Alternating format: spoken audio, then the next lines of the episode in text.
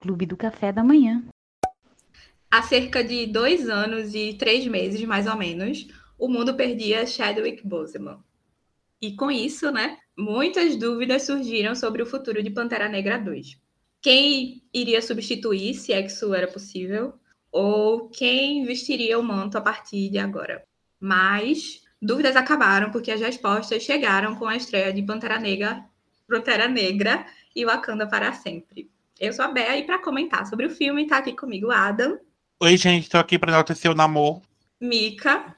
Namor é um boneco bugado de videogame. Cássia. Ainda estou me recuperando do baque que foi esse filme. E o nosso convidado, que já é quase de casa, Matheus Maciel. O Aquaman da Marvel é ainda mais divertido. Wakanda Forever estreou no dia 10 de novembro e trouxe consigo as respostas que a gente tanto esperava, além de lágrimas, dor, sofrimento, nostalgia e batalhas verdadeiramente incríveis.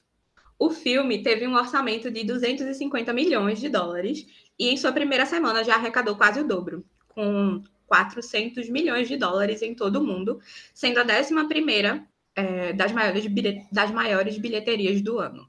Assim, né? Aclamado.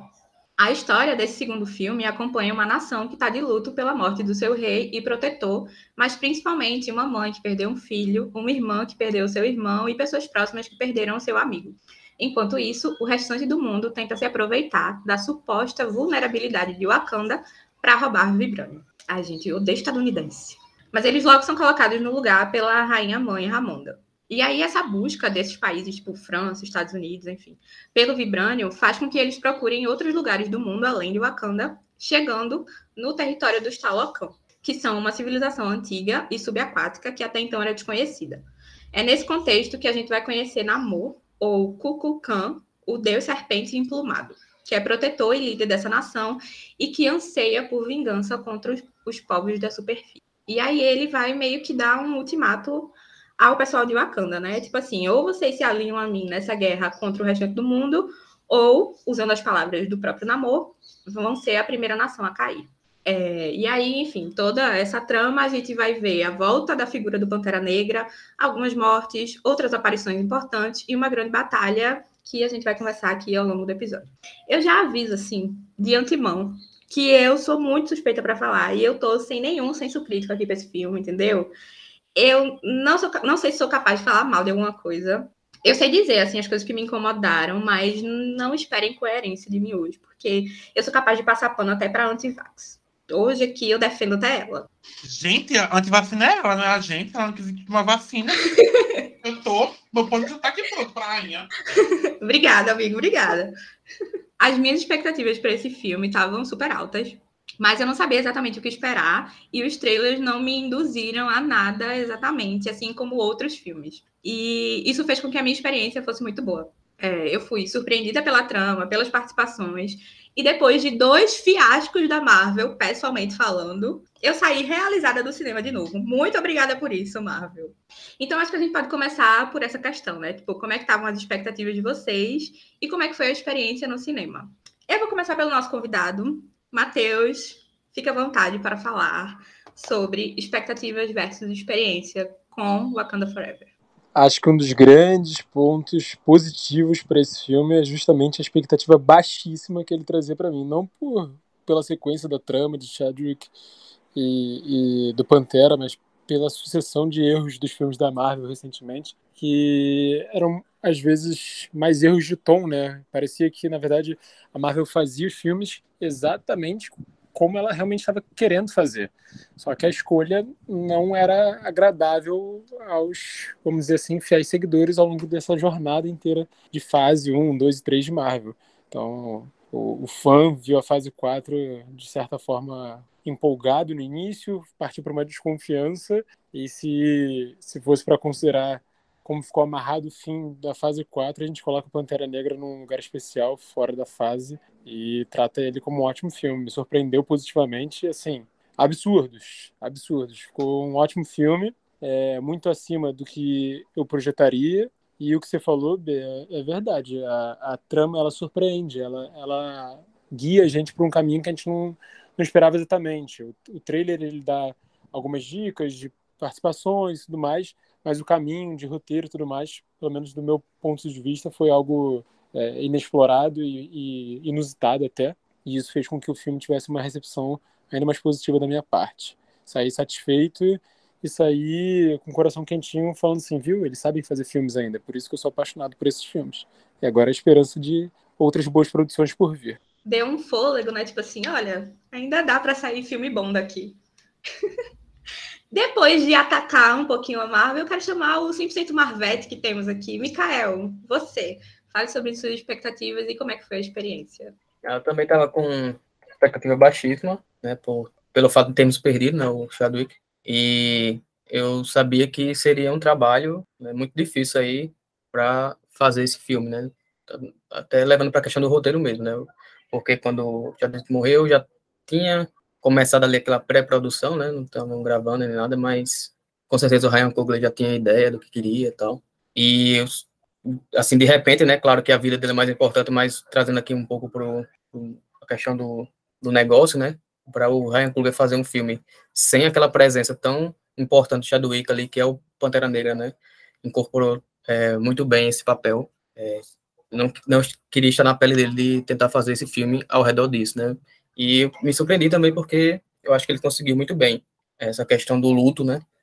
É, se bem que eu estava vendo que ele já pensava em fazer um filme sobre o luto, mas não nessa pegada de morte, mas porque o, o personagem de Pantera Negra ele desapareceu no blip, né? Então ele passou ali aqueles anos fora de Wakanda, então traria alguns alguns desses temas que vimos nesse filme, essa questão do, das nações estrangeiras olhando de fora para um, um reino sem aquele protetor. Então algumas coisas ele conseguiu é, colocar também nesse filme, mesmo sem o, o Chadwick. Então, isso pode ter ajudado, mas todo o que ele conseguiu fazer para juntar essa questão com o namoro também, então, eu acho muito bem feito. E a experiência que eu tive ali no, no cinema também foi muito boa, porque acho que tem filmes, o cinema é uma experiência, né?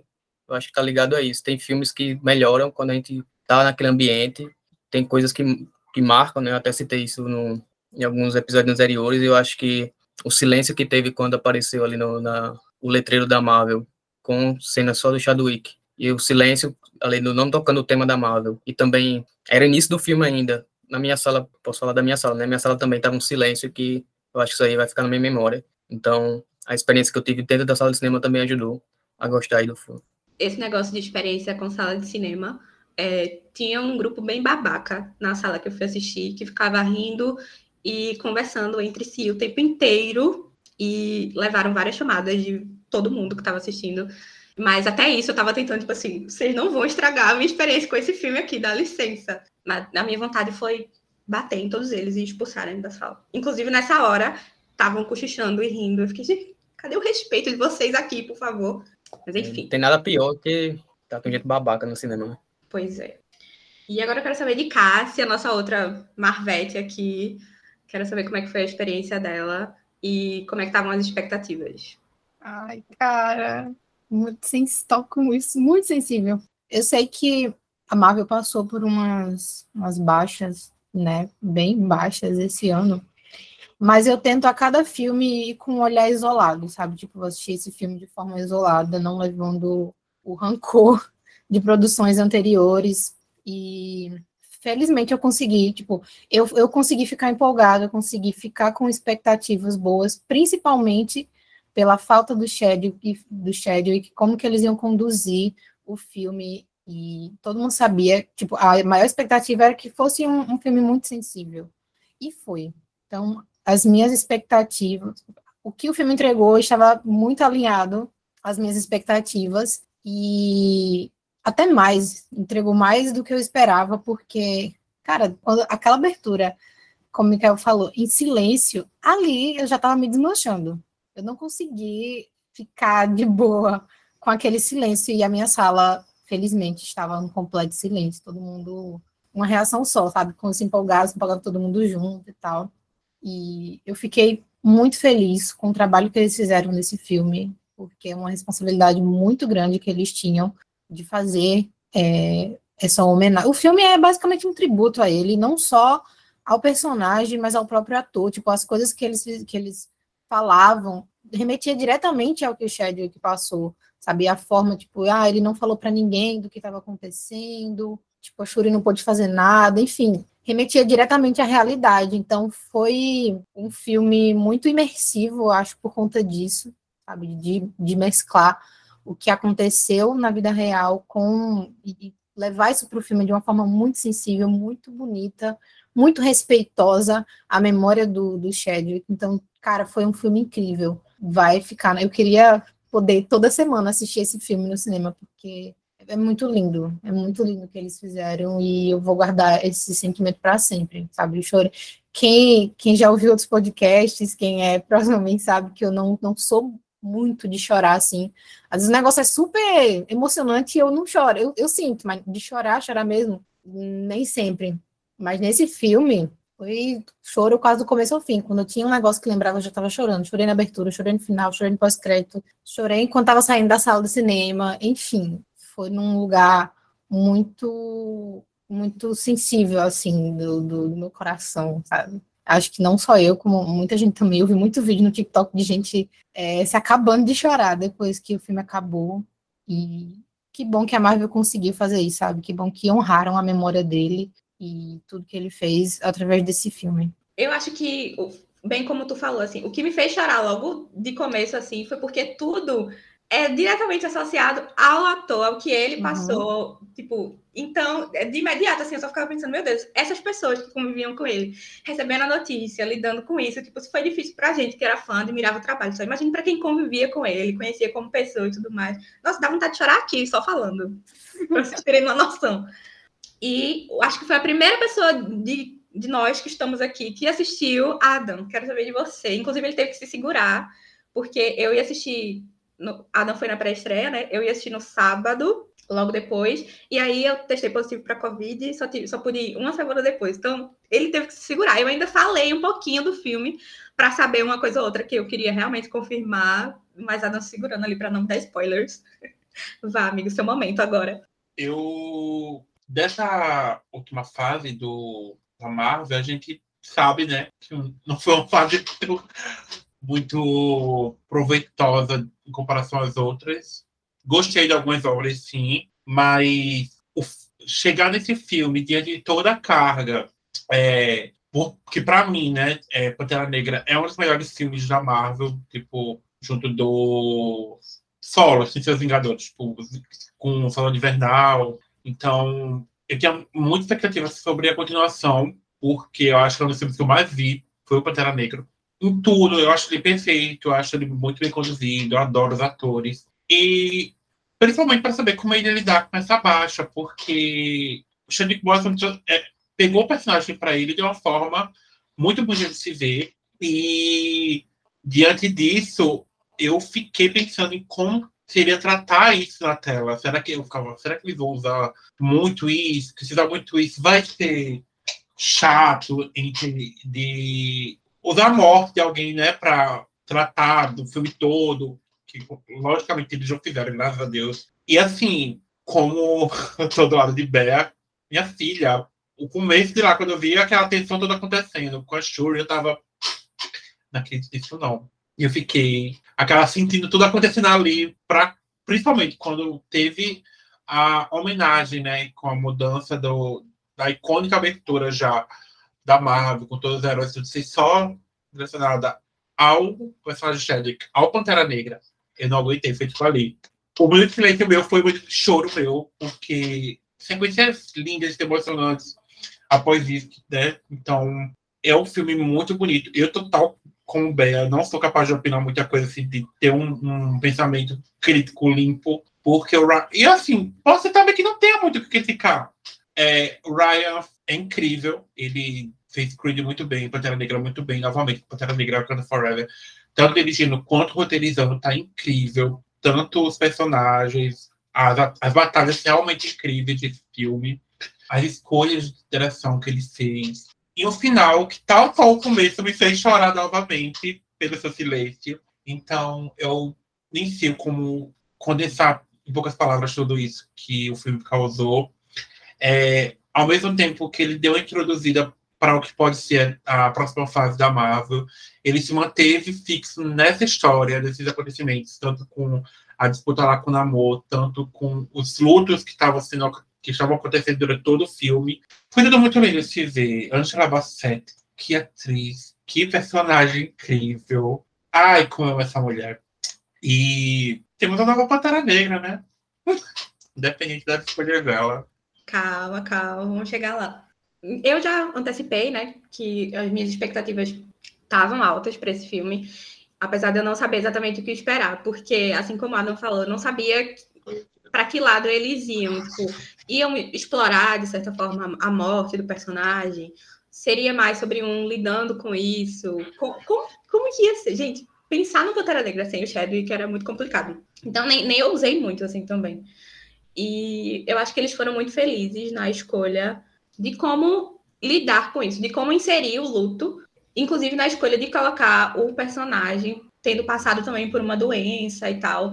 Eu achei que isso foi a palavra que Cássio usou, foi muito sensível. O filme inteiro foi muito sensível. E eu acho que eles foram muito felizes na forma como conduziram isso, de ter o luto e ele ser, de certa forma, o fio condutor da história, mas não resumi-la a isso. Tipo, a vida continua e tem outras coisas acontecendo, inclusive outros lutos vão chegar e, enquanto, enfim, também foi uma forma de mostrar como as pessoas lidam de formas diferentes com o luto e que o fato de você não encarar às vezes aquela dor de frente, tipo, não ajuda, é necessário uma hora a conta chega. Então assim, foi, eu eu amei dos detalhes às grandes coisas desse filme. E eu acho que foi uma ótima forma de encerrar, né, a fase 4 com, colocando ali sutilmente um elo entre algumas das produções que a gente viu já nessa fase 4, que inclusive quando apareceu eu fiquei, o que está acontecendo aqui? Vamos chegar lá.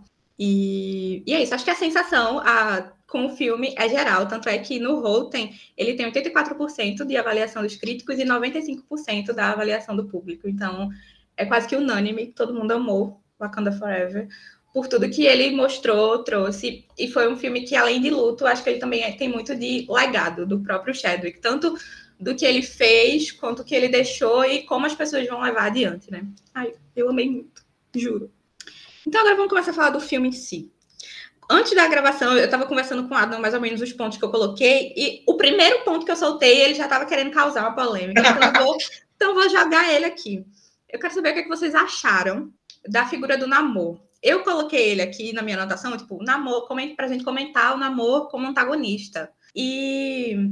Ah, não surtou. Não é. Tava brincando. Não é antagonista, não é o vilão do filme, que é isso. Ah, o vilão não. Vilão de é de vocês aqui sobre a figura do namoro. Ele é antagonista, ele é anti-herói, ele tem os seus os motivos dele são justificáveis. Enfim, vou começar por Cássia, que eu já vi ali querendo falar, não sei. Então, vai, amiga, começa contigo figura dele é gostosa. Mas tem, Ai, amiga. Isso aí, nenhuma Ai, dúvida. Eu, eu, Sim. Ah, mas o namoro, não importa, ele é bonito. Selo é, gostoso de qualidade. Não, mas o namoro, é isso aí, o namoro, acabou. Tem que continuar. Não precisa, é ele, entendeu? Cara, eu tinha visto, estava muito se falando sobre, né, ah, vai ser o vilão e tal, mas eu tinha visto uma página falando sobre isso, dizendo que existia muitas chances dele não ser o vilão principal, enfim, ficar ali mais como um antagonista mesmo, ele bater de frente com a Kanda, mas não exatamente por, por maldade, por ruindade mesmo. Uhum. Ah, ele é uhum. ruim porque ele é ruim. E sim, ele tem todos os meus planos, cara, Estados Unidos, querendo invadir lá, roubar os negócios, entendeu? A gente já passou por isso aqui com Portugal, faria a mesma coisa. o verdadeiro vilão do filme é os Estados Unidos. Como é. sempre, gente, como sempre, tal qual o primeiro filme, o que o Monger, ele era duvidoso nas escolhas que ele fazia, ainda assim ele estava lutando contra a colonização, com o colonizador. Exatamente. Mas Tem todo colonizador, eu tô aqui, ó. Então, assim, são duas minorias ali lutando, porque o quê? Lá tem um branco escroto querendo roubar o quê? Nosso grande poder. Então, assim, pois as é. escolhas de amor são um pouco questionáveis? Talvez.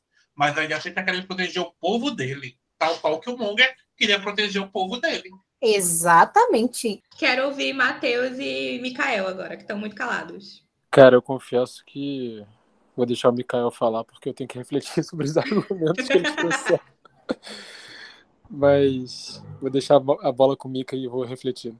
É, eu não acho que ele acertou em tudo, né? Porque ele ameaça a própria Wakanda, né? Eu acho que tendo um, um inimigo tão explícito como era os Estados Unidos nesse caso, ele vira se vira contra o Wakanda. Eu acho que isso aí foi uma, um dos erros dele. E também acho que o Namor é um personagem bem conflitante nesse nesse nesse filme, porque ele aparece, eu acho que boa parte do filme é dele, né? Até ali a Shuri assumir de fato o, manto. É muito ou quase toda a história é centrada nele e ele pega bem, né? Como personagem ele pega bem esse protagonismo. Só que assim, falar das ações dele, eu acho que não acho que ele está totalmente correto. Tem ações erradas ali, que é o próprio fato também dele é, ir tentar matar a menina que fez o aquela máquina lá, a Hilly, né? Williams. Hilly Williams. É, que ele foi a primeira ordem dele, não, essa pessoa que fez, eu quero pegar cientista e quero matar. E quando a Shuri conhece que é aquela menina que ela fez para um trabalho na escola, tal, tentou explicar para ele, ele não quer saber. Então, esses pequenos fatos assim de é, dessa impulsividade dele, de, eu acho que é não entender quem, de fato, como vocês falaram, quem era o verdadeiro inimigo e direcionar essa raiva, esse essa, essa violência, né, para as pessoas erradas, eu acho que essa seria a falha nessas ações dele. Mas é, como personagem assim, eu acho que ele é um dos melhores do filme, né? eu meio que não também não, não entendi o papel dele no todo, né? Não sei se ele era o vilão, se ele não era para ser, porque é, naquela batalha final quem estava certo, quem estava errado, entre a Pantera e ele, né? Então, eu até no, durante a, a batalha eu flertei com a possibilidade de ele morrer de fato, né? Mas no fim a Marvel, né? Ah, eu Só- flertei também, com outra coisa. Mas eu flertei. foi só ali um, um susto, né? O personagem vai ver, eu acho que ele tem muito espaço para evoluir como personagem, ele vai ficar bem mais presente, eu acho que é totalmente merecido. Mas, assim, falando só dele, eu acho que esses são os meus pontos, né? Tem mais pontos sobre o país dele, ele como governante, mas, assim, isso que vocês trouxeram, acho que é isso que eu tenho para dizer. O Namor teve atitudes erradas nesse, nesse sentido de tipo, ah, se você não tá ao meu lado, você tá contra mim. Ele é bem radical. Mas assim, você olha o histórico dele, o que aconteceu com ele lá no começo, depois que é, é explicado a história dele, enfim, da mãe dele e tal, Uhum. tudo isso, você vê que ele precisou, a palavra não é precisou, mas que desde criança ele foi impulsivo. Ele agiu dessa forma, ele viu as pessoas ali sofrendo e tal. Então ele pensou, vou tacar fogo em todo mundo. Já a criança, criança meio perturbada, pelas coisas que aconteceram, acabado de perder a mãe e tudo mais. Então ele, vou tacar fogo em todo mundo porque é a forma que eu vou resolver. E foi assim sempre. Então ele queria a ajuda de Wakanda para ir contra os Estados Unidos. Então ele falou: se vocês não vão se vocês não estão ao meu lado, vocês estão do lado do meu inimigo, porque se isentar aqui não é uma opção. Ou você tá ao meu, a- ao meu favor, ou você é contra mim. Não vem com essa de, de isentão aqui, não. E aí É, fora- foi. Fora que o lance de- dele ir pra, pra, entre aspas, enfrentar o Wakanda, ou dar esse ultimato pra Wakanda, ele fala, no momento que ele aparece pra Ramonda, que o T'Challa, T'Challa foi falar pra todo mundo sobre o Vibrânio, né? Então, É, Aí ele pegou pesado. Aí eu fiquei, cara. aí, ele, já que eles não podem atacar o Wakanda, foram procurar em outros lugares. Adam disse no off que a culpa foi toda do T'Challa. Porque ele foi bocudo. Eu achei que ele pegou pesado. Pegou Ó, pesado. Assim, quando ele, tava falou vivo isso, quando quando ele falou isso, eu fiquei, nossa, você, cara, que pesado, você não precisava usar. Mas assim, é, como eu falei, ele é radical, ele tava nem aí, Ele é ele queria fazer as coisas do jeito dele. E se você não quisesse, tá, tá bom, você vai estar no meio dos que, dos que vão ser assim, derrubados. Cássia, como Cássia falou, né? São vários, teve vários traumas, além disso, são vários anos alimentando esses traumas, né? Várias, vários seis, É. é, É décadas que já feito. explica, mas não justifica. Justifica alguns, mas assim, é compreensível a forma como ele age, sabe? Pois é, tipo, a, A passada de pano aqui, na verdade. o que, é tipo o Killmonger, né? Ele tem os motivos para estar fazendo aquilo. Exatamente. Não justifica muito as ações dele, mas a gente entende o porquê dele faz isso. E, por Deus, não é um mutante. Ele tem muito hormônio ali no corpo dele, por isso que ele é assim. O famoso privilégio do anti-herói, isso. Ele pode errar. Ele gente olha Pode errar. A gente olha e fala assim, não, mas tem um aí. motivo para agir dessa forma. É. Eu já vi, eu já vi agora, passado alguns anos, as pessoas relativizando as escolhas do Thanos na hora de. Mas Thanos nunca foi gerado errado. O problema dele era querer a aleatoriedade e não querer Não escolher selecionar, as né? pessoas, É. exatamente. Claro, mas... Mas é como sempre, ó. as motivações, você entende a motivação, mas não justifica Não a forma como ele executa. atitudes. Isso.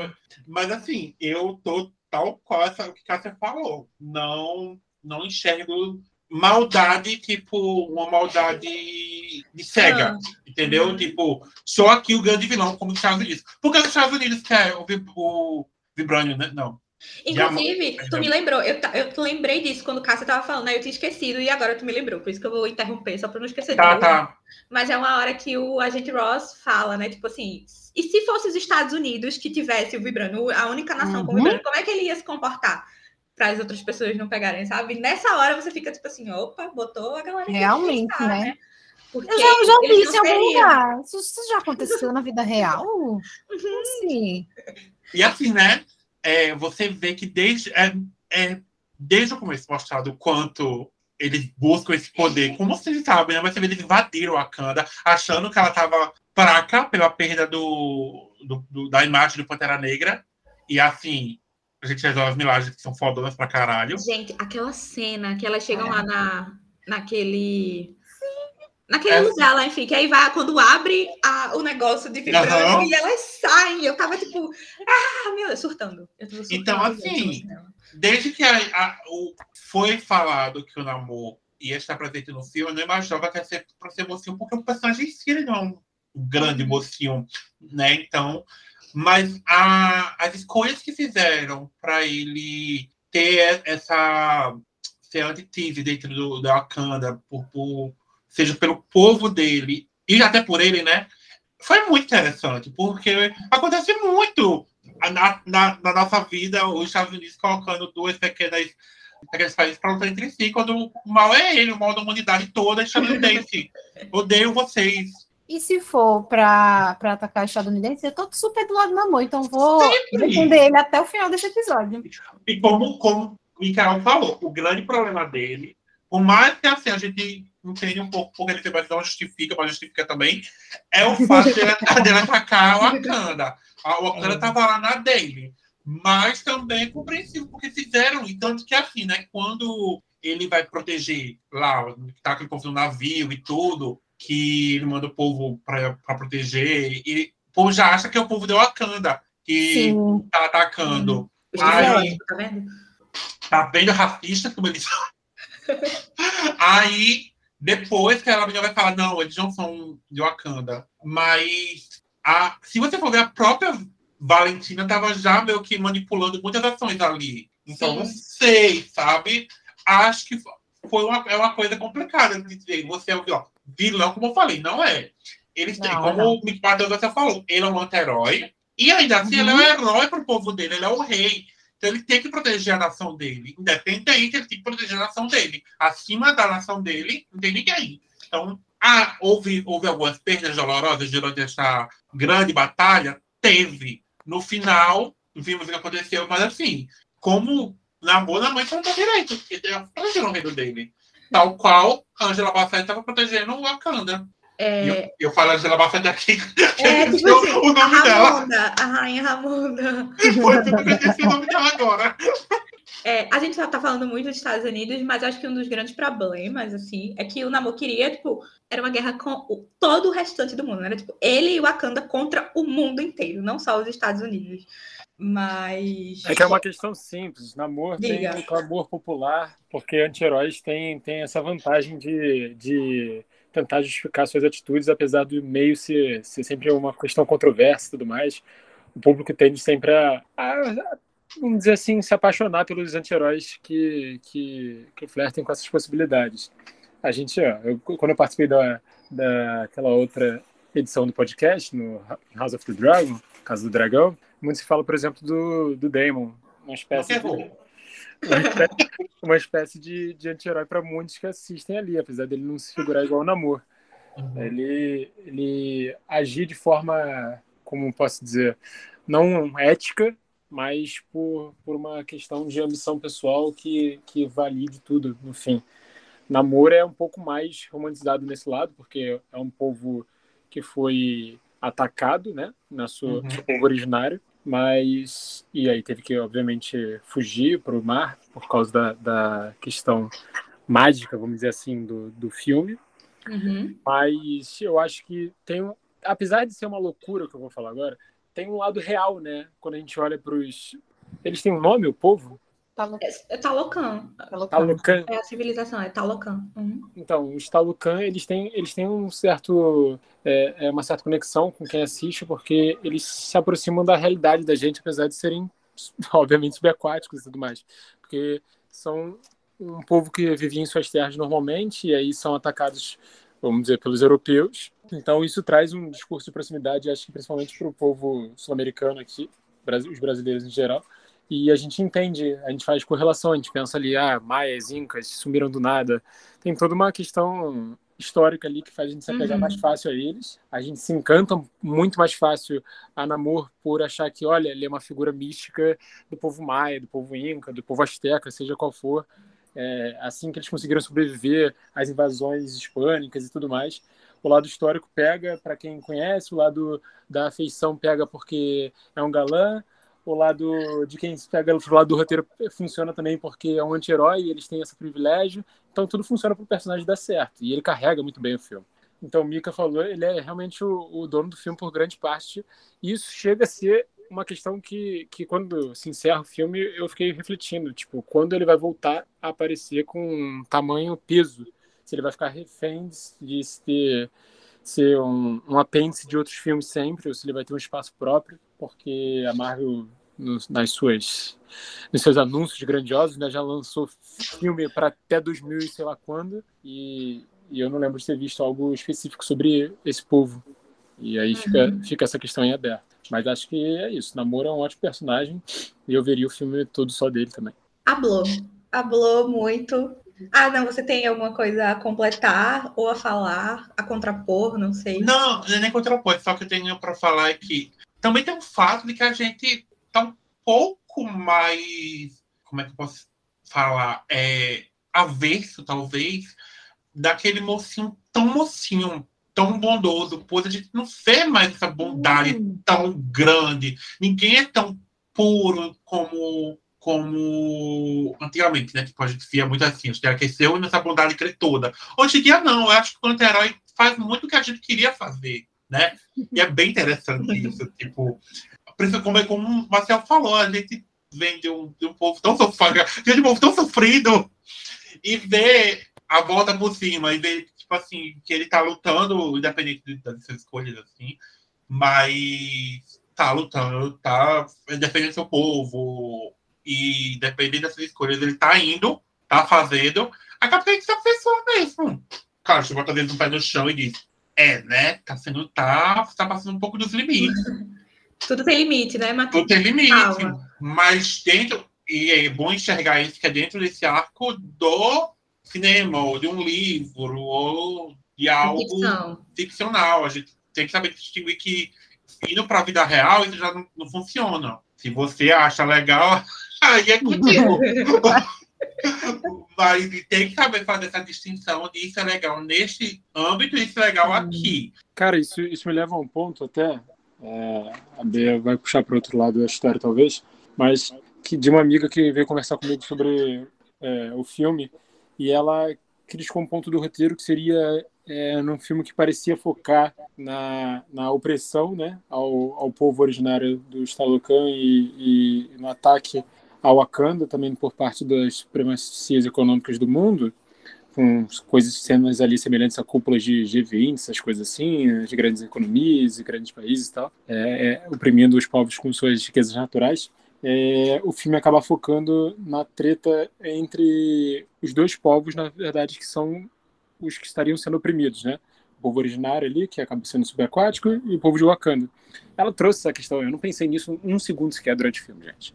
Eu, eu, eu mergulhei na, na ideia do mundo místico ali, o mundo da Marvel, apesar de ter conexões com que eles fazem, correlações, né, para a gente estar mais próximo assim à história, a gente se apegar mais à história para o lado mais humano da coisa, um pouco fora do misticismo, da magia e tudo mais. Tem a questão dos países, a política envolvendo tudo ali, é, mas eu não pensei nisso durante o filme. Depois ela trouxe essa questão e aí acho que se relaciona com o que o Adam comentou, é, entender um pouco de, de até onde é legal e até onde vale certas escolhas é, do, de um personagem, de uma história de roteiro e tudo mais, até onde isso é ponto válido para um filme e até onde isso é ponto crítico para um filme quando a gente correlaciona com a realidade, né? Seria legal ver também os dois povos unidos? Seria, mas não sei se isso daria pano para manga para uma história de super-herói, querendo ou não, no fim das contas. Então, uhum. eu, não, eu não cheguei a ter essa, essa relação de pensamento durante o filme. Eu não via o filme e ficava incomodado de falar, putz, os dois povos originários estão brigando entre si, entendeu?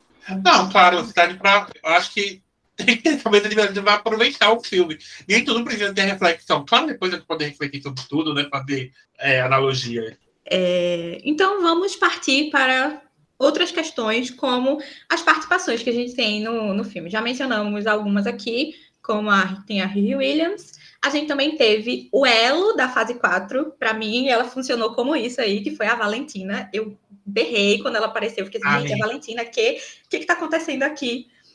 E o Killmonger, que eu não superei quando ele apareceu. Então vamos por partes. A Riri Williams, o que é que vocês acharam da personagem, a Coração de Ferro, né? Gente, adorei a Riri.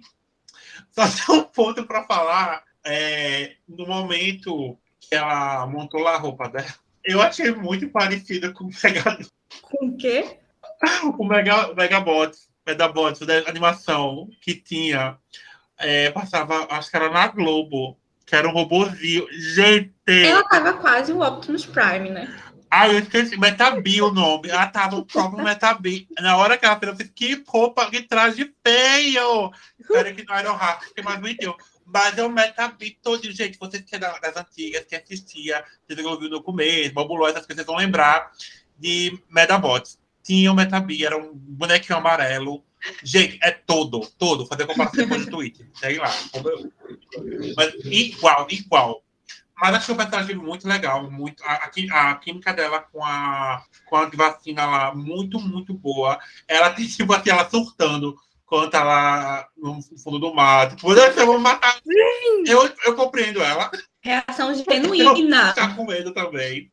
Reação genuína. Adorei também, porque como o filme se trata de, de, de luto, eu achei interessante trazer que a Rita também tem uma história de luto, tal qual o Namor também tem uma história de luto, tal qual todo mundo de Wakanda está uhum. tendo um momento de luto, como o Bé falou da gravação, ou a mãe, ou a irmã, um amigo, a todo mundo está vivendo um momento de luto. A Riri sofreu com a morte do professor pai dela, que ensinou tudo para ela, que ela é médica mecânica, moto, as coisas lá que ela faz. Adorei a cena de introdução dela, com primeiro com a Shuri, depois com o Okoye, do Okoye aparecendo, ela, tipo, lá, muito boa que ela fez, que ela pensa que ela foi ser, ai, como é, pra uma pessoa que, ai, escoltada não, mas enfim, ia levar ela pra, pra estudar lá, ai, ela o tom cômico. Sabe, uma coisa que eu acho muito bom é quando com, a, os momentos de comédia fluem. São naturais. Não é nada né? forçado. É. Então, assim, achei ela com um tom muito bom. Eu acho que ela tem muito.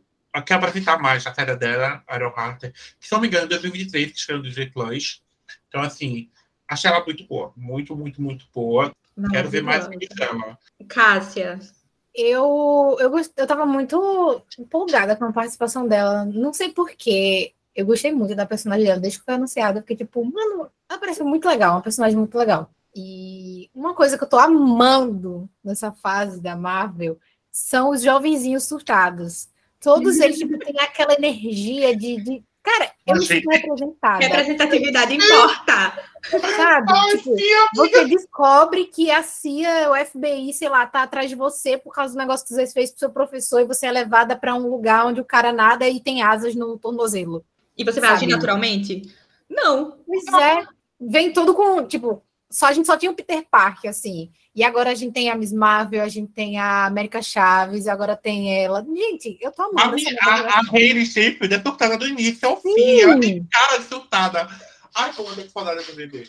Foi uma das coisas que eu mais gostei, foi isso. Ela foi meio que um alívio cômico, mas foi muito bem pontuado. E eu amei essa naturalidade da, da personagem. Eu queria ter visto mais, sim, mas eu sabia que não era o momento, sabe? Ela vai ter a série uhum. dela, não é o momento dela tá aparecendo muito e tal. E também eu queria muito saber como é que eles iam fazer essa ligação, porque né, já tinham anunciado que ela tá no filme, eu fiquei tipo, como é que ela vai para lá? E eu achei muito legal a forma como eles fizeram isso. E, nossa, não vejo a hora de sair a série. Tô muito empolgada. Inclusive, quando no filme falam, né? Tipo, ah, foi uma cientista que fez. Eu nem pensei nela de primeiro. Eu tava, gente, quem Sim. vai ser a cientista? Eu não sei quem vai ser. Aí pois quando é. fala, tipo, ela é uma jovem, não sei o que, eu, ah, tá. Uhum. Vai ser ela aí agora. Entendi a ligação aqui. Mas eu tava viajando, tipo assim, quem vai ser a cientista? E, e eu nem também não tava pensando em que momento que ela ia aparecer eu só tava deixando fluir o negócio e quando veio, ah, tá boa ligação aqui, gostei. Achei ela de um carisma sensacional. Ai, nossa, sim, também, bem carismático. Esse filme todo, né? Teve um... E tu, Matheus, sobre a Riri Williams e sua participação? Cara, tem um fato fenomenal que é o fato de eu ter esquecido que ela ia participar. Então, quando surgiu, eu falei assim: ah, moleque, mas eu vou, vou e na contramão, é, a, a personagem é muito carismática. Isso eu acho positivo. Eu gostei muito da personagem, é, da forma como a atriz entregou a personagem. Eu só vou criticar o único fato, já que o, o Adam criticou o lado brega da, do traje robótico é assim, dela. Eu vou criticar o fato dela lutar com aquele traje de imediato. Acho, que a Marvel erra um pouco no desenvolvimento do personagem como herói quando entrega para um, uma adolescente a possibilidade dela sair guerreando assim, como se fosse natural, e isso perde um pouco, vamos dizer assim, a preocupação que a gente tem às vezes de algo acontecer com o personagem, entendeu? A gente acha que começa a ficar muito super poderoso, fica muito simples para a pessoa dominar poderes, fica muito muito fácil de entender que nada vai acontecer de errado com ela ali, e a gente vai cada vez mais ficando, vamos dizer, mais no entretenimento da emoção das cenas de ação e tudo mais, e não tão apegado ao lado humano dela, né? Ali, que não é muito explorado. É, é, passa, passa, passa um pouco do ponto a ideia de que ela possa lutar daquela forma, e, porque era uma, era uma máquina, um traje que ela vinha carregando, e ela mesma fala isso no roteiro. O roteiro deixa claro que ela construiu o traje há semanas ou meses, agora não me recordo direito. Ela, ela tem uma fala especificamente sobre isso. E aí ela meio que assume o traje de supetão para eles fugirem daquela garagem dela, o laboratório de experiências dela ali. E dali ela já controla, querendo ou não, e dali ela já guerreia e tudo acontece. E acho que talvez, sei lá, duas, três ceninhas curtas dela praticando algo do tipo, já, já faria uma composição melhor, um arranjo melhor, para a gente olhar e falar assim: agora ela tá brava. Ao invés de olhar e falar assim: meu Deus, ela tá simplesmente amassando todos os rivais com essa roupa, que é o que acaba acontecendo. A gente olha e ela vai ferozmente defendendo o povo de Wakanda, tá certo, tá no embasamento dela ali. Isso, isso me lembrou é, Miss Marvel, que uma das coisas que a gente gostou é que tem toda a construção da personagem aprendendo a lidar com o poder uhum. dela. E, e, se ferrando muito, inclusive, quando tá fazendo pois é, isso. Tipo, ela caindo, ela errando, é, pois é, fazendo merda, até ela aperfeiçoar. Isso foi o, o que deixou, tipo, deixou mais realista dentro do que é possível ser realista, né? Uhum. Então, Mika, quero saber de você agora, sobre a Riri Williams. É, eu fui que nem Matheus, eu não sabia que a personagem estaria no filme. Né? Eu tô, tenho aquela política de assistir o primeiro trailer das obras e nunca mais ver nada. Infelizmente, nesse filme, eu vi um, sem querer, um comercialzinho que revelava quem seria o, o novo Pantera, que eu não queria saber. Mas eu me surpreendi, né? Quando ela apareceu, eu sabia que ia ter a série, sabia da personagem, mas quando ela apareceu dentro aqui do Pantera Negra, eu me surpreendi. Eu, a minha primeira impressão com aquela sequência ali na universidade, escola, nem sei, ela é na universidade ou na escola que ela tá? É na universidade. Pronto, é essa primeira sequência. Eu gostei da personagem, eu achei interessante, como o Cássio falou, surtada, né? Mas aí, nas, nas sequências ali do, da oficina, eu achei meio forçado. Eu nem me lembro quais são as falas dela, mas eu, tenho, eu me lembro dessa sensação que eu tive na hora. Só que depois aí mudou de novo. As outras cenas com ela, eu já me apeguei novamente ao personagem. Então, no fim, eu gostei bastante. Aquela impressão que eu tive de ela ser forçada em alguns momentos, rapidamente passou. E eu achei interessante aí, mais uma vez, trazendo o que Cássia disse, esse grupinho aí jovem que tá tendo, não consigo lembrar de nenhum assim ruim, algum personagem ruim desses jovens que estão entrando aí, pode ser Novos Vingadores, enfim, qualquer outra qualquer outro grupo que eles criem. Então, Quero ver o que, é que eles vão fazer com a personagem. É, nesse negócio de forçada, acho que a única cena que eu achei realmente que na hora eu pensei assim, pô, forçou um pouco aqui, foi ela com essa inexperiência, aquela cena do drone, que tipo, ela vai lá em cima, fica sem oxigênio, cai, e aí consegue ali no último segundo levantar de- antes de cair na água. E aí eu fiquei assim, hum, ok. Mas também segui o baile, porque como eu falei no começo, eu tô passando pano pra tudo aqui nesse Para filme. também são coisas que não afetam o direcionamento do filme.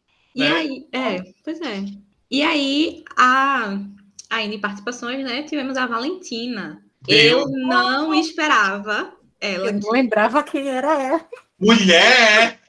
Amiga, quando ela apareceu, eu, de- eu demorei um pouquinho pra associar exatamente quem era. Tipo assim, eu reconheci, mas eu fiquei, é a, é a Valentina? Não, não, não é a Valentina. É a Valentina. Não, não, não é possível, é a Valentina. É a Valentina. Eu fiquei bem assim, tipo, eu assistindo o filme, a gente já tava em outra cena lá em Wakanda e eu ainda, gente, mas aquela era a Valentina. Sabe o meme do, do carinha no ônibus? Tipo assim, gente, a Hum. Valentina. Meu... Pronto, eu tava essa, assim. Tipo, gente, a Valentina. A Valentina, Eu fiquei, Deus. achei ela familiar, fiquei, não conheço esse rosto, já vi essa mulher em algum lugar. É porque Aí ela eu- tem participações bem pontuais, né? Agora, nessa fase 4. É, eu acho que na roupa, não sei, o cabelo estava diferente. Eu lembrava ela de outro jeito na, na, na, na série, enfim. É porque eu chique. Você Aí lembrava ela quando eu saí, quando eu cheguei em casa, quando eu começou a sair algumas cenas, aí falaram, ah, Valentina oficialmente, não sei o quê. Meu Deus, era ela! Passada, chocada. A gente sabe reconhecer ela quando ela aparece de cabelo preso, sobretudo, e um óculos de sol, assim. Pois é. de, de lado, de supetão, para as um pessoas. aqui com vocês. Adam, tu surtou, né? Que eu sei. Muito. Eu falei pra tudo, foi na coisa de cinema. N- Não que ela falou que estava surtando, que tinha uma participação. participação. Foi. É. Gente, eu adoro a Júlia. Amo, apaixonadíssimo por essa mulher. Quando ela. Eu não esperava. Eu, eu realmente eu já sabia de muitas coisas relacionadas a parti- participações.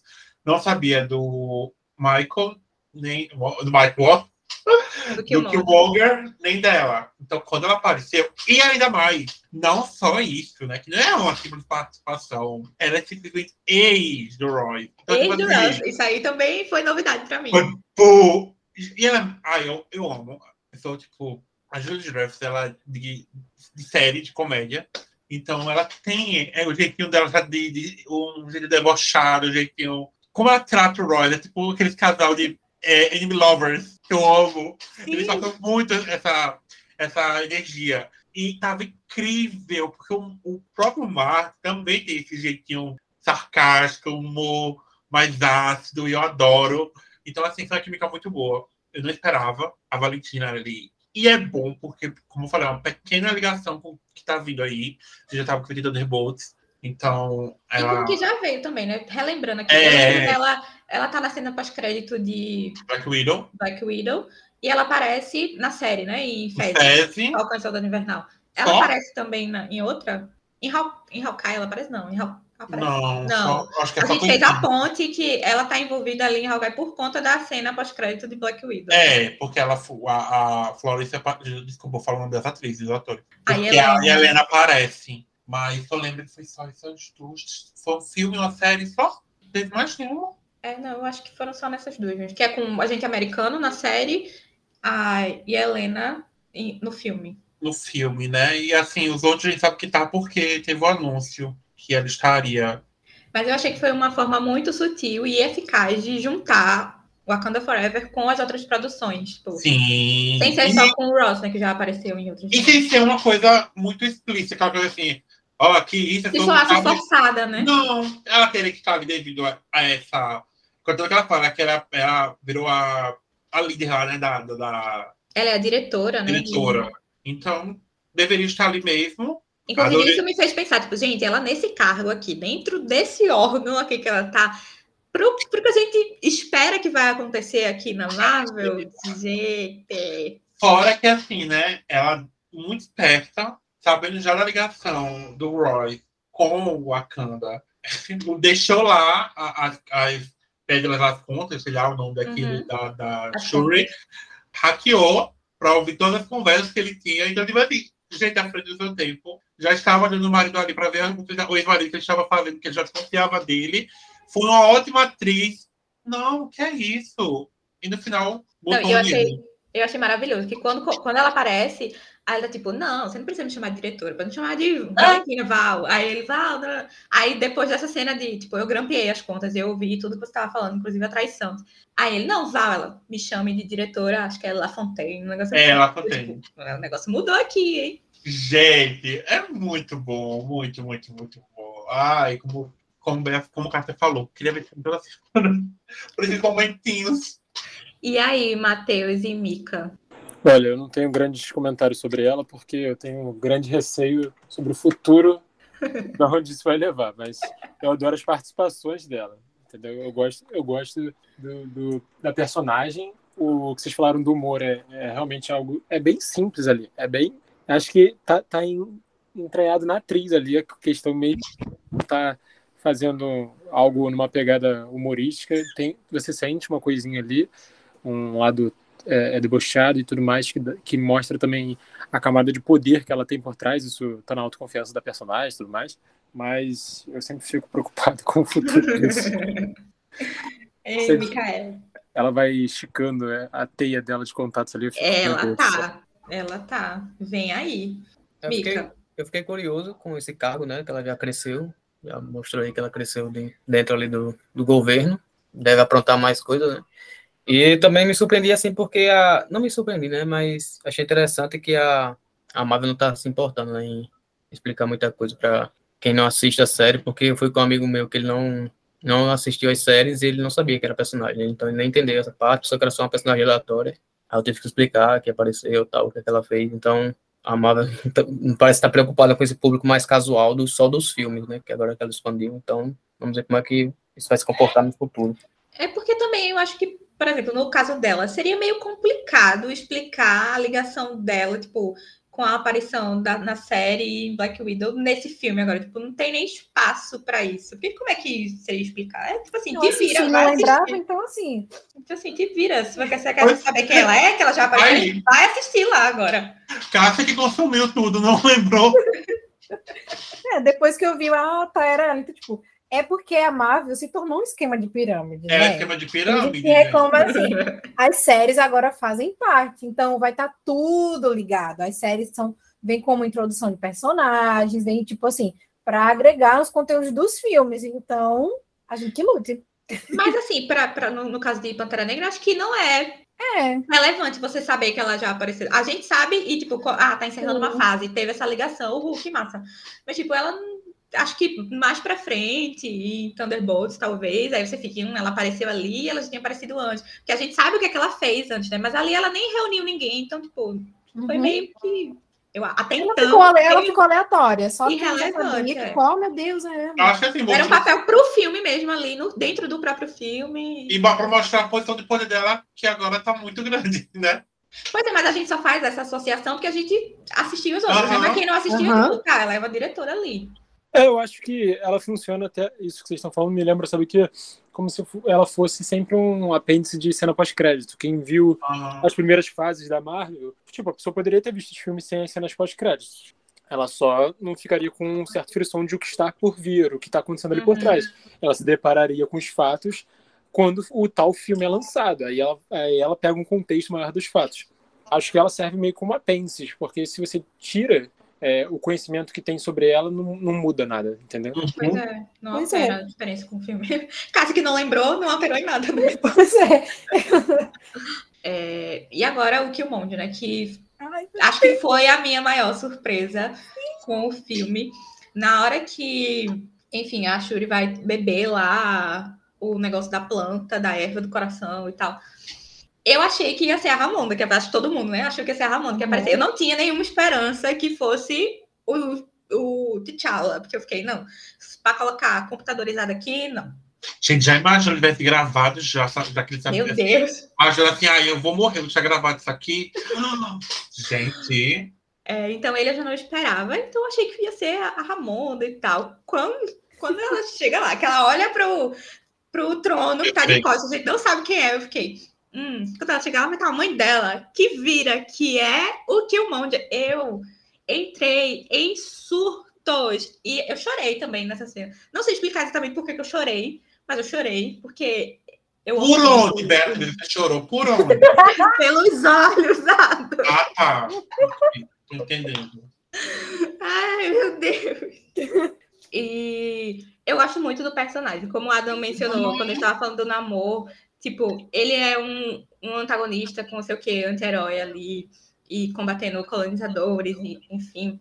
E eu senti mui- muita, muita falta de desenvolver a imagem do personagem. Inclusive, eu não queria que ele tivesse morrido. Por mim, ele podia ter voltado para ser o Pantera Negra. Mas aí ele morreu, né, no primeiro filme.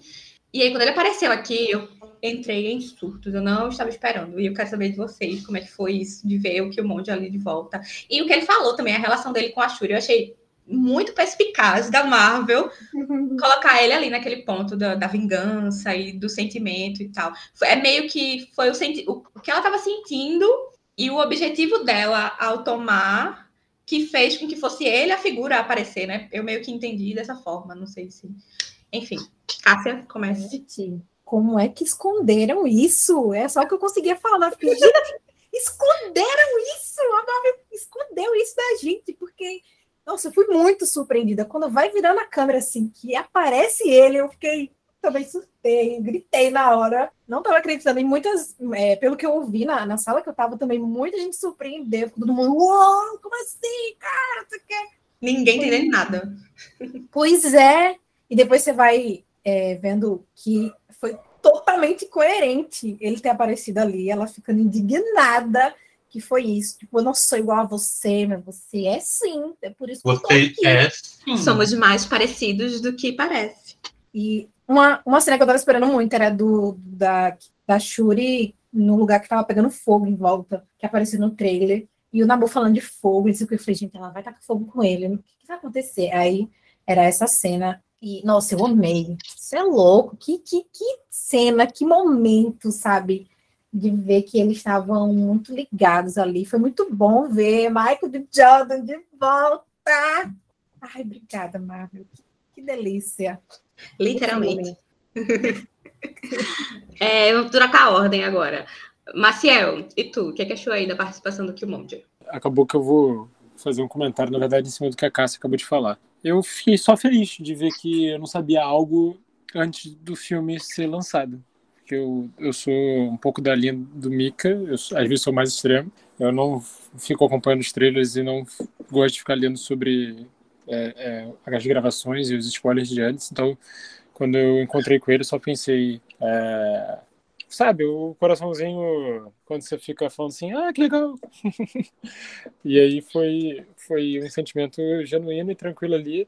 Sabe como ele, como o personagem já teve um, um desfecho é, amarrado, eu sabia que era mais uma ideia de, de homenagem e tudo mais ali, então foi legal de ver e de pe- ficar pescando e pensando por que, por que a escolha dele, né?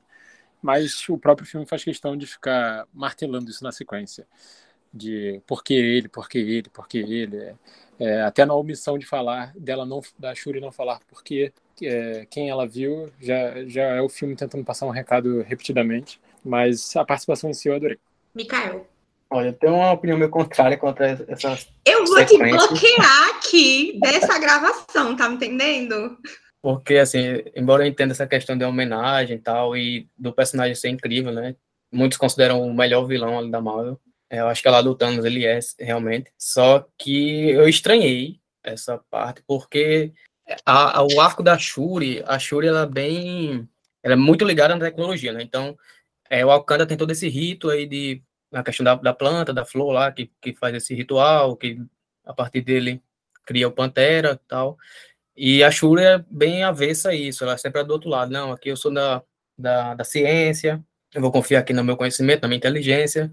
E ela tem um baque no início do filme, quando ela vê que a ciência, né, que ela tanto dá valor, não conseguiu salvar uma das coisas que ela mais amava na vida, que era o irmão. E isso é vem martelando na, na personagem, né, o filme inteiro.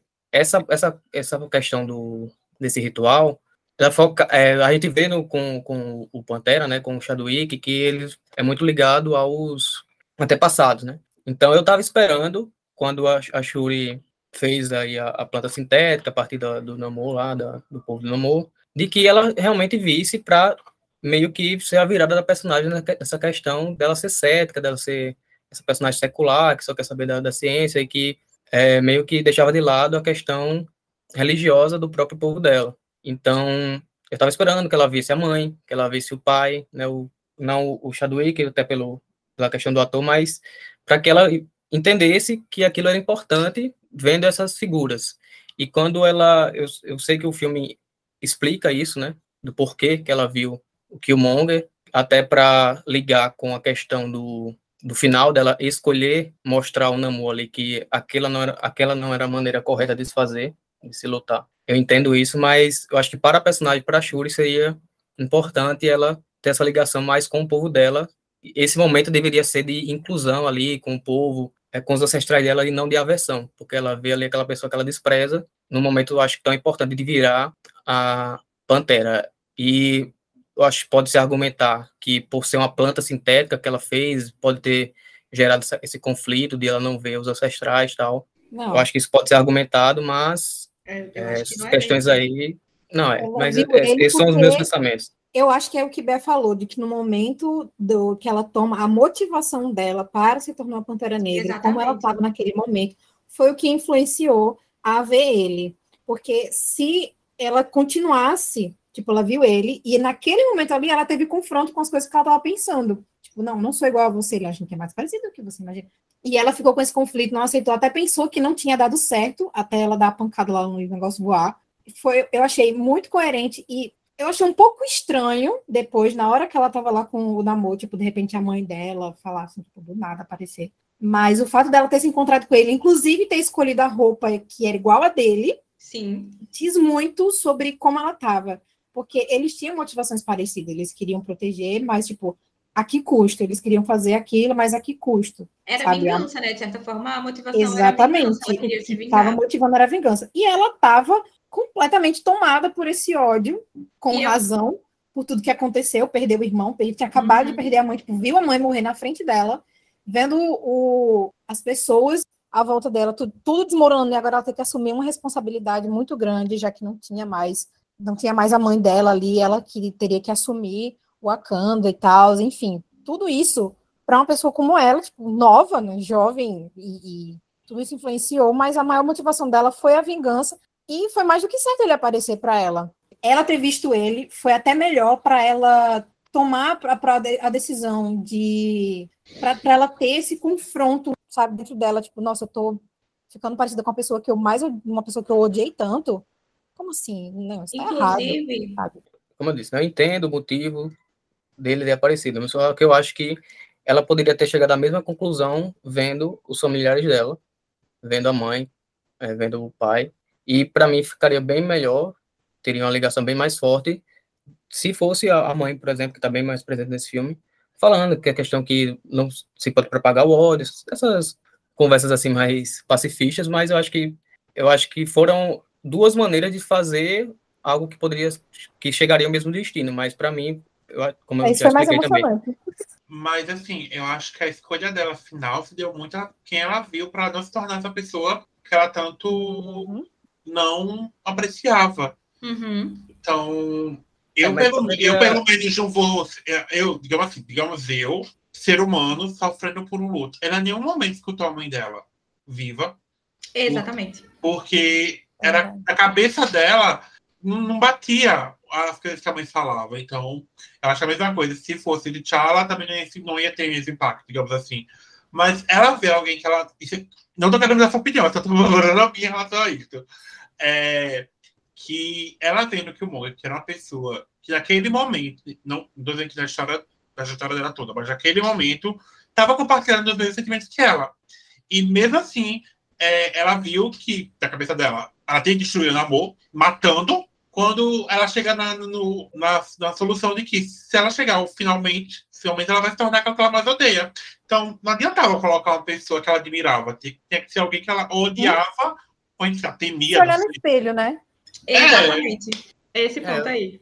Eu acho assim, é, ela não, não conversar com a mãe viva, mas acho que ali era totalmente diferente. Ali ela estava no plano espiritual, algo que ela não acreditava, como eu disse, ela, ela não acreditava naquilo, era cética ela só quer viver na ciência. Então, se ela visse a mãe, se ela visse o pai, naquele plano, com certeza daria importância. E eu acho que ela poderia chegar ao mesmo resultado de não propagar o ódio, não matar, mesmo ela estando com raiva, E eu acho que seria mais bonito se ela ouvisse da mãe dela, por exemplo. Então, é só isso que eu dizer. O, o, o objetivo final seria o mesmo, mas para mim funcionaria melhor com a, com a família. Eu acho que, assim, na minha cabeça, pela visão que eu tive do, do próprio filme, eu acho que não funcionaria. Eu acho que, sendo a mãe dela, eu acho que não ia mudar a cabeça dela.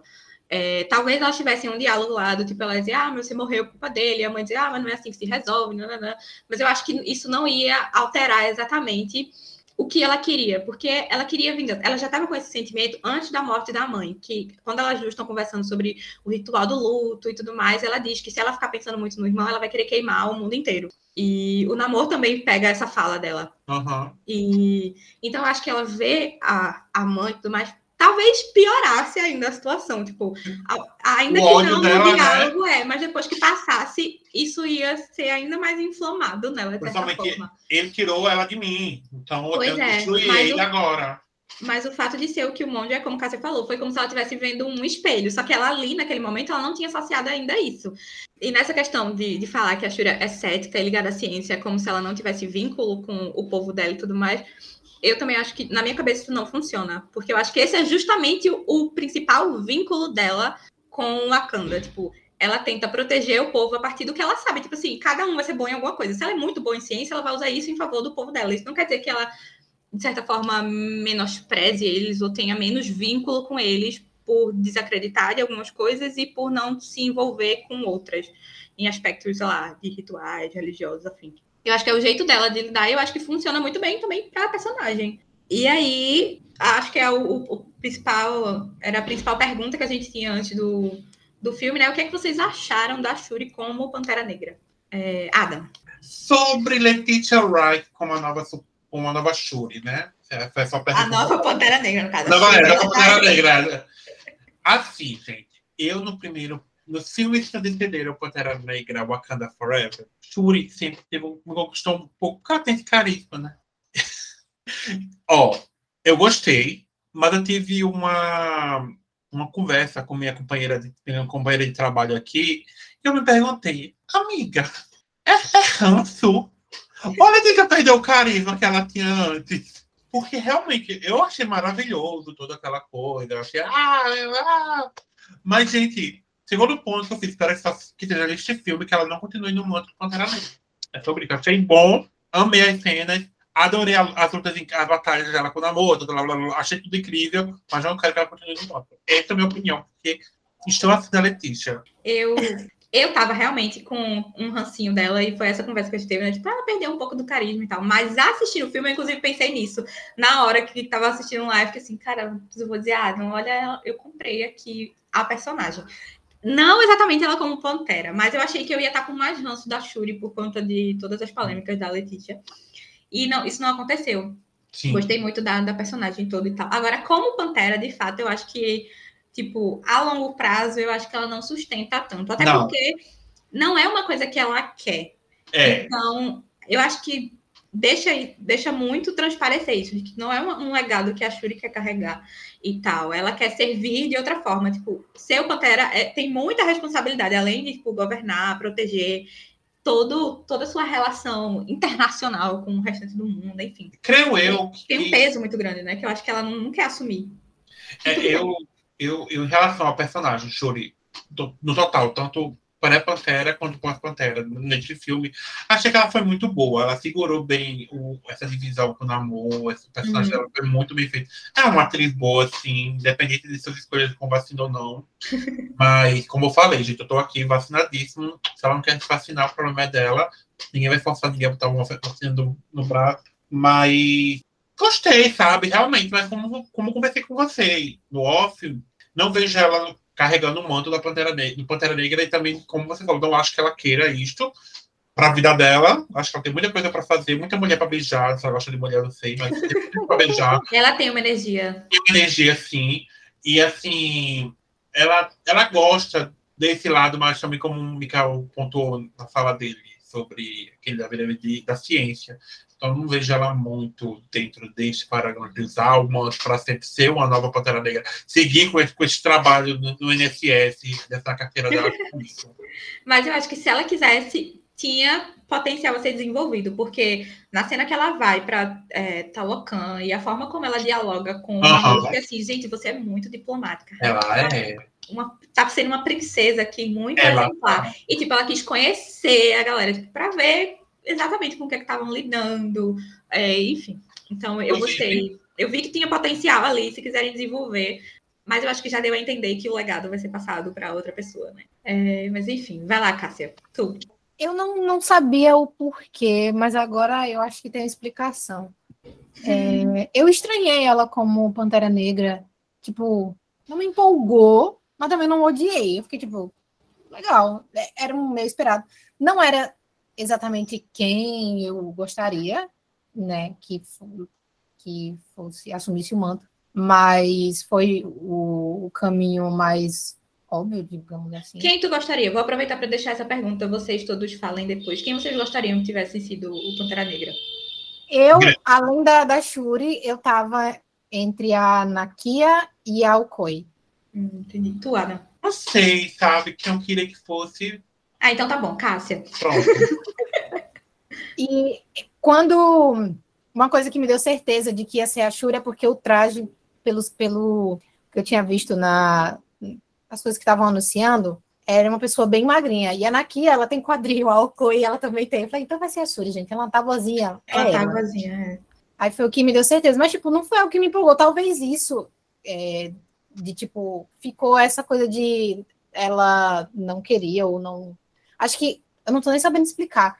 Mas acho que não me empolgou, talvez porque não. Como vocês falaram, tipo, não é exatamente o que ela quer. E existe essa possibilidade de passar para outra pessoa. E, de alguma forma, essa energia ficou implícita aí e pegou em mim. Ah, mas não, eu não odiei. Eu achei que foi ok. Funcionou que ali porque queria, né? É, não era quem eu queria, mas tá bom, né? dá ali para fazer o que eu quero. Eu acho que um bom ponto de que ela não queria é justamente a motivação dela para tomar. Porque ela queria tomar só para ter a força do Pantera para poder vingar a mãe dela. né? É. E aí, tipo, já que era, a, ia arriscar também, né, a, a planta lá que ela criou. Então, ela, tipo, eu me voluntario. Ah, mas eu E- queria muito. E tu, Matheus? Cara, Killmonger seria um bom Pantera. Tópico sensível, tá? Tópico muito sensível aqui. Mas Pessoas vivas, por Dentro- favor. dentro, dentro das questões possíveis, né? Eu vou, na verdade, guiar meu, meu comentário sobre a Shuri para um fato que eu queria saber se vocês sentiram do roteiro, às vezes, alfinetando ela nas próprias falas dela.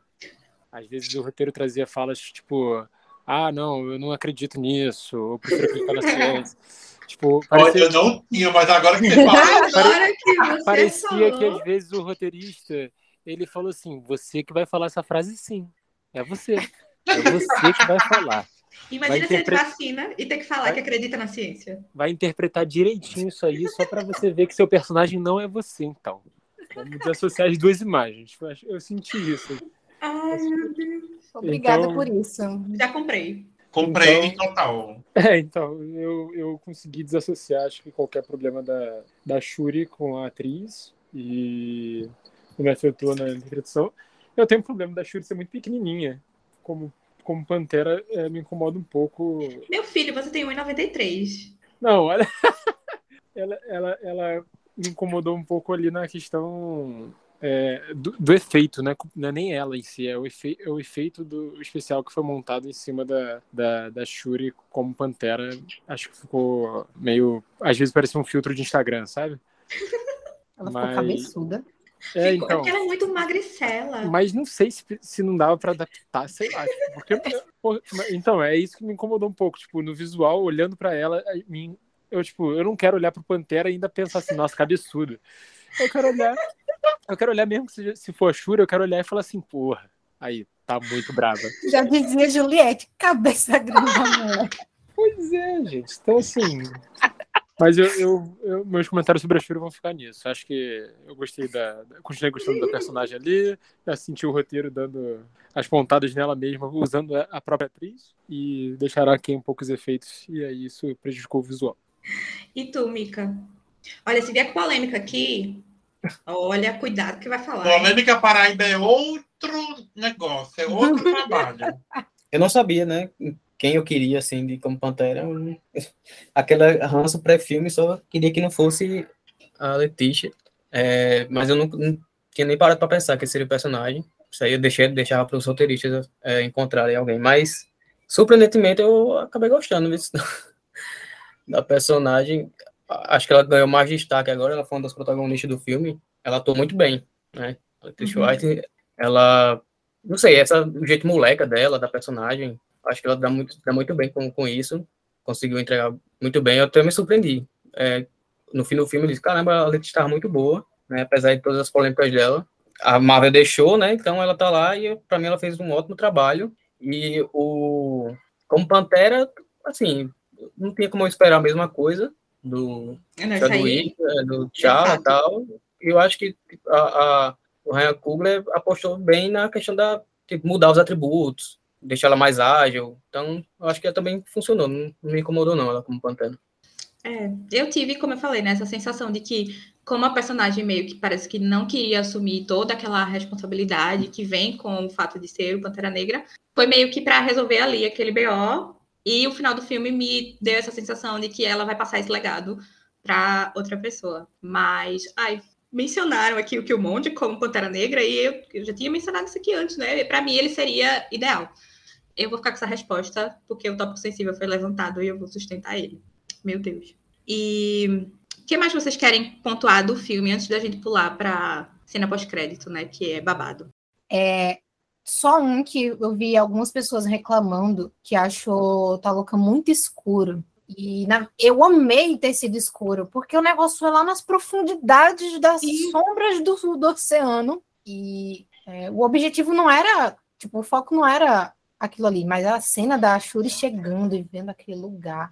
E eu achei muito bonito, achei muito bem feito.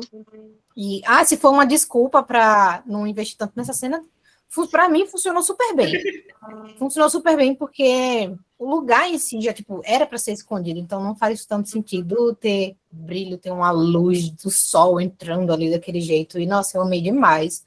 É, essa questão de, de ser escuro, inclusive, ele tem só meio que um ponto de luz, né? Que ele fala que ele é. trouxe o, o sol para Talocan uhum. e tal. E aí é aquela parte que é mais iluminada. Então, para mim, também fez sentido. É, Mika. É, eu queria falar sobre a utilização do som deles no, no, filme, que eu acho que eles fizeram de forma bem contrastante e eu achei bem legal, que é, primeiro, é o que a gente comentou até no início do, do da conversa, é que quando aparece o letreiro lá da Marvel, né, fica o silêncio quando o Chadwick, e toda vez que, são duas vezes, que o Chadwick aparece, como o rosto dele e tudo, é, que é nessa parte do letreiro e na lembrança final ali da Shuri, e toda vez que ele tá em tela, silêncio, nada, nenhum diálogo, nenhuma música, e ao mesmo tempo, quando eles utilizam o som, eu acho que foi uma das melhores partes para mim, é quando eles fazem essa utilização do som, quando eles sobem a música para o tom épico, justamente quando, vou dar alguns exemplos, quando aparece o Namor, né, uma das primeiras aparições dele, na água, só aquele vulto ali, eles uhum. sobem o som, também quando a Shuri, ela tá com traje, ela tem uma luta ali, ela desce no meio do povo dela, também tá, sobe o som, e esse tom épico que a trilha sonora traz, com a, os rituais também, eles sobem a música, então tudo isso, esse contraste que eles utilizaram, tanto no, na não utilização e quando é, saber quando aumentar, acho que foi muito legal aí da parte dele. Ainda nessa parte técnica, então, como o Mika já puxou a questão da trilha sonora, tem os visuais, como eu falei, eu achei tá um, muito bonita, apesar da, de, de, ser escura, tipo, o que a gente conseguiu ver, o que eles conseguiram mostrar pra gente, eu achei muito, muito bonito. Toda a construção dessa nova cultura, eu achei muito interessante também, o fato de colocarem outro idioma e tal. E assim, a, em relação ao Wakanda, eu só queria destacar que a gente já ama a cultura de Wakanda, né? E toda a construção dele e tudo mais. Gente, as roupas, preciso falar disso, as roupas, a figurinista, ela, ela vai ganhar o Oscar de novo com as roupas de Pantera Negra, porque assim, e principalmente os trajes da rainha Ramonda. Gente, aquela roupa que ela usa para ir lá naquela conferência da ONU, eu fiquei assim, eu quase Sim. chorei de tão linda que tava. Sério, perfeito.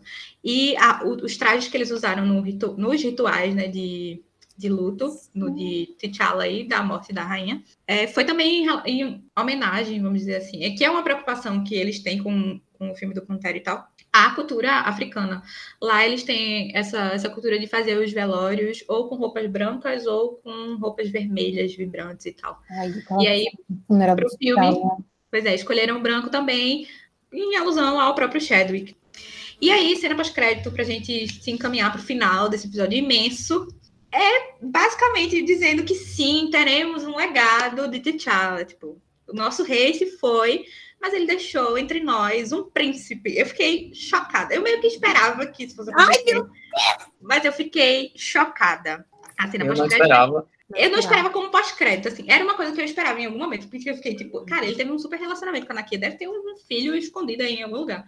Mas eu não esperava que fosse a cena pós-crédito. A gente vê a Shuri indo lá para o Haiti e para casa da Nakia e tal, e aí ela apresenta o sobrinho. Essa aqui é a sua titia Shuri. Acho que é To- Tulsan, Tulsan? Tolução, sei lá o nome. Mas é, o nome dele é haitiano, o nome dele mesmo é T'Challa. E uma coisa que me pegou muito nessa cena, além de toda a cena, é uma frase da Nakia dizendo que, tipo, o T'Challa não, não queria apresentar ele e tal, mas preparou eles para a morte dele e tal. Isso me lembrou muito o Chadwick, inclusive aquele vídeo que sempre rola por aí, que é quando a repórter pergunta para ele sobre Pantera 2 e ele diz que ele vai estar morto, e aí a repórter fica, tipo, tirando onda e ele fica com uma cara de quem, tipo assim, eu tô falando sério.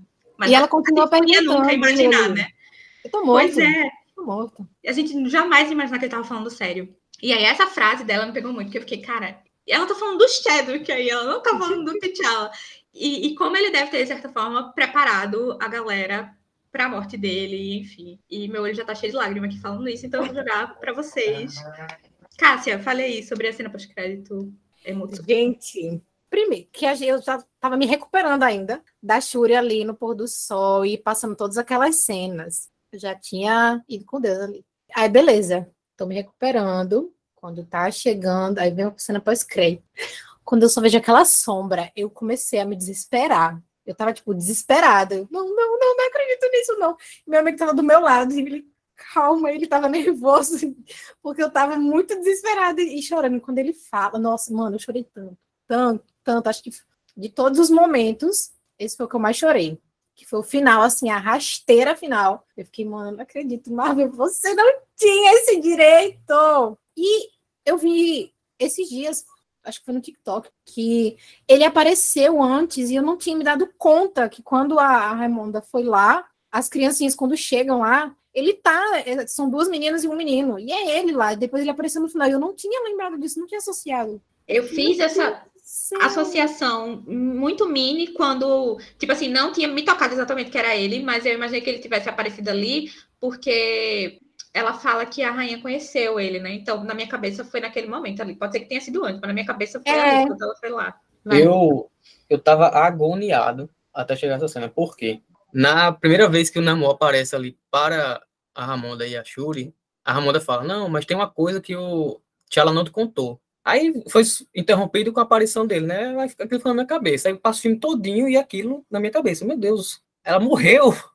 A, a personagem morreu e não contou o segredo. Meu Deus, fofoca contada pela metade. O que é, o que é? Quase Aí, mata fofoqueiro. acabou o filme, eu não, não acredito que eles esqueceram isso. Não, não, não acredito que eles esqueceram isso. Aí quando apareceu, ah, era isso que Eu já tinha esquecido. o T'Challa não contou. Eu fiquei Eu só também. aliviado, tanto que eu, eu nem raciocinei muito essa questão de futuro do, do, do Pirrai, não sei o quê, porque pra mim, na minha cabeça, só o alívio mesmo de ter. Eu tinha esquecido completamente que ela tinha falado isso. Não, isso ficou. Na hora que ela falou, eu, ah, isso é normal, né? Assim que ela vai dar o segredo, aparece alguém e interrompe. Mas ela morreu, a personagem morreu e ninguém falou nada. Tava agoniado. É, Matheus, e tu? Assim, eu e o Mika a gente se parece nesses pontos, em relação a- ao que pode acontecer durante o filme, o que personagem vai aparecer de gancho para outras coisas, é, spoilers prévios dados pela própria produção da- da- dos filmes e séries da Marvel, que eles querem induzir a gente a algo, a gente não, não- acaba não consumindo, eu e ele, e outras pessoas que acabam escutando a gente, acho que vão galgando esses dois espaços, né? Ou são os fãs de spoilers, querendo ou não, ou tentam ficar numa caverna para não saber nada. Particularmente falando sobre a, a cena pós-crédito, eu só decidi de ver como, como um gesto de carinho, não consegui ver ainda como um- uma ambição de futuro, apesar do garotinho ter uma fala muito, muito fofa e, e forte ali no fim. Eu não consegui ver como aonde isso vai chegar do universo cinematográfico, entende? Eu consegui ver, lógico, como uma opção de, de criação de mundo ali, uma coisa de futuro e tudo mais, mas não pra gente, consumidor daquele produto, entendeu? Acho que tem uma diferença aí. A gente vê o garotinho falando ser filho do T'Challa e, e, entender aquilo como um futuro daquele universo e o futuro do universo cinematográfico que a gente vai acabar de fato consumindo aquilo. Eu ainda não vejo quais são os próximos passos de Pantera Negra, não vejo para onde vai galgar a história daquele povo. Então ainda é um grande ponto de interrogação para mim que eu fico ansioso. O filme Acho que o grande arremate de tudo é que o filme conseguiu me deixar ansioso por que estiver que seja por vir, já que até então eu vinha desanimando dos, dos conteúdos da Marvel.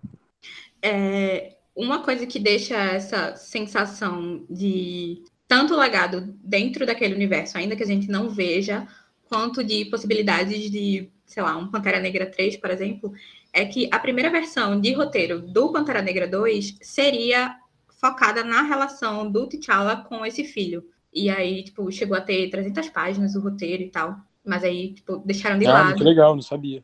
Pois é, curiosidades, que também é cultura. E aí deixaram de lado para focar realmente nisso que a gente viu, né? Tipo, em, em fazer essa justa homenagem, todo mundo lidando com luto e tudo mais. E aí eu acho que a cena, na minha cabeça, né, depois que eu descobri essa informação do, da primeira versão do roteiro, na minha cabeça ficou aqui, ok, essa cena pós-crédito pode ser uma deixa, tipo assim, eles podem não usar, pode ficar por aquilo mesmo, mas também pode ser uma deixa de inserir esse, essa relação deles dois, ou só ele, enfim, no futuro. Porque seria meio estranho se o segundo filme fosse já focado neles dois, sendo que a gente não teve nenhuma informação dessa criança antes. Então agora já tem, se eles quiserem aproveitar esse roteiro futuramente, já tem a deixa, né? É, Adam, ah, eu já tava esperando, né? Como eu te falei. só a pessoa que tiver tudo que vai estar tá ali. E eu fiquei só esperando que horas aquilo ia aparecer. Eu ficava todo tempo, até agora. Ah, mas eu sei agora. Aí, você, cadê? Tava... Marvel, você me prometeu. É, aí tava acabando o filme, eu... Gente, será que foi surto? Aí, aí ela foi lá pra trás da Nakia. Eu, vai ser agora. Aí ela foi contra a Nakia. Hum. Aí quando. Uhum. Aí, cheguei na parte de Cássia. Aí eu vejo a Lupita vindo lá de trás. Eu, Ai, meu Deus, é agora. E foi. Foi um momento pra mim. Eu tava esperando. Ter minha vida por esse momento. Foi isso minhas frases. Ah, achei linda, como a criança muito fofa. Ai, que é fofa. Não sei do que esperar do futuro de Pantera Negra. Não sei se vai ser tão rápido assim esse futuro. Não tem previsões, a gente tem previsões até 2025, se não me engano, 2026, próximo filme da Marvel. Não, acho que vai demorar um pouco para vir aí. É, isso me preocupa demais com as coisas. Eles anunciam muito longo, longo, a longo prazo já as coisas. E a gente fala assim, tá, quando, quando que essa história vai voltar a existir? Essa é aquela coisa, vou estar aqui ainda para ver. Ai, espero. Era. Mas eu, acho, eu adorei. Era esperado vir isso logo, devido a. Primeiro que a família tá em extinção, né? Sobrou só, Sobrou só a Shuri ali. A pobre. Segundo, que é um legado tanto para o personagem, que não está mais aqui, né, por escolhas técnicas injustas, como por causa da, do falecimento do ator. Então, é um legado travado ali já dentro da Marvel, independente se vai ser com o mesmo ator ou não. Mas achei linda. Uma linda homenagem, foi uma linda cena. Foi, foi encher os olhos de lágrimas. Lift me up! Gatilho! Eu não sabia o que esperar de cena pós-crédito e fiquei muito feliz por ser essa. Então, acho que terminamos as discussões. Então, vamos para as notas. Adam, qual a sua nota para Wakanda Forever? Nove. Matheus, qual a sua nota? Nota de Adam foi nove? Foi. foi. Bom, minha nota é, oito, mais por problemas técnicos do que por questões de, de entretenimento. Como entretenimento, o filme foi dez. Ei, ela baixou, hein? Porque no Instagram tinha sido 8,5. A minha? Não, a de Matheus. A minha? Ah, tá. Eu, eu vou cortar e vou deixar só ele falando. O entretenimento foi 10. eu achei que a minha no Instagram tinha sido 8. Eu acho que foi 8,5. Eu acho que foi 8,5, hein? e. Clima tenso entre os brothers. Uhum. Cássia. Surpreendentemente, minha nota vai ser 10. Oh, chocada. Pra mim não tem como. É, a forma como o filme me emocionou. Ó, tem o namoro, e eu chorei que só. Então o filme cumpriu a proposta. Micael, agora. Eu quero saber de você. Qual a sua nota? Eu queria ressaltar também Hum. o elenco Ah. feminino, principalmente dali do núcleo de Wakanda, que estão todas maravilhosas. Ai, Ah. Certeza. A Ramonda, né? Pelo amor de Deus. A cena lá da, da- na ONU. A Okoi, né? Que eu sou suspeito para falar, né? A E Dana anjo da meia-noite, né? Anjo da É. meia-noite. É. Eterna Michonne lá de Walking Dead, eu amo desde, desde há mais de uma década. A Lupita também é maravilhosa. Querendo ou não, a Shuri também tá muito boa, então ponto alto aí para as atuações. E eu acho que o, foi uma tarefa muito difícil fazer esse filme, por tudo que aconteceu, e o Ryan Coogler conseguiu, eu acho. Uma bela homenagem. E a nota é 8,5. Eu, eu tô tendo uma síncope. Amiga, termine esse podcast em nome de Jesus, senão eu vou soltar a sua coisa. Amei, Vamos lá, 8,5. É nota ruim, é? Eu tô Calma, passando calma. mal aqui. Sabia? E, Sim. e pra Doutor Estranho, qual foi a tua nota? Foi 10. Era só isso. Amiga, termina, por favor. A minha nota vai ser 10. Porque, como eu falei já no começo, eu ia passar todos os panos possíveis. Até o que me incomodou, eu fingi que não vi, porque o filme foi, como dito aqui, uma justa homenagem. Foi, assim, selou o legado que o Chadwick deixou e estendeu ainda, né, de certa forma. Tudo lindo, maravilhoso, trilha sonora, looks, enfim, design de produção, tudo. 10, 10 e um 10 muito justo. Fazia tempo que eu não dava um 10 para um filme da Marvel, então tá aqui um 10 para o filme da Marvel. E é isso, ficamos por aqui. Muito obrigada se você ouviu até aqui, né? Porque eu sei que hoje o papo rendeu. E você nos encontra em todas as redes sociais com arroba oiclubinho. Se você quiser nos apoiar, temos o financiamento coletivo no apoia.se barra oiclubinho. E também temos Pix, que é contato arroba blogdoclubinho.com. E é isso. Até a semana que vem. Tchau, tchau. Tchau. Bye bye. E Tchau, tchau. Tchau. E Wakanda Forever aqui. Don't you forget about me. Don't, don't, don't, don't, don't you forget about me.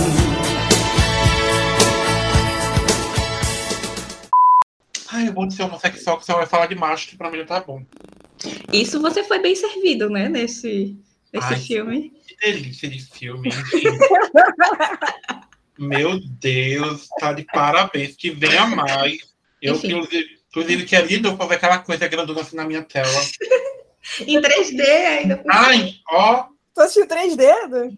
Eu tive que ver em 3D, porque só tinha essa opção pra mim. Eu estava com a coisa batendo na minha cara direto. Namor é um boneco bugado de videogame. O quê, pô? Enfim. Não, vai outra frase. Eu me Cortei já, recuso. é ao vivo. A editora cortando ao vivo. Eu. Não, foi a única que eu pensei, só tem essa. Censura, eu vou censurar. Ou fica mudo, então. É a homenagem, week. Homenagem. Eu entendi o que esse menino falou, assim. Ele já começou falando merda? Ei, pesado, eu ouvi o que você falou, viu? Wakanda A- Forever. a- a- Aproveita fazer um minuto de silêncio aqui também. Tava assimilando aqui. Juro, eu com silêncio, eu entro, mas um minuto de silêncio aqui também. Um climinha de luta e homenagem, igual a abertura do filme. Eu senti, sabe? Eu fiquei aqui, tipo. Lift me up.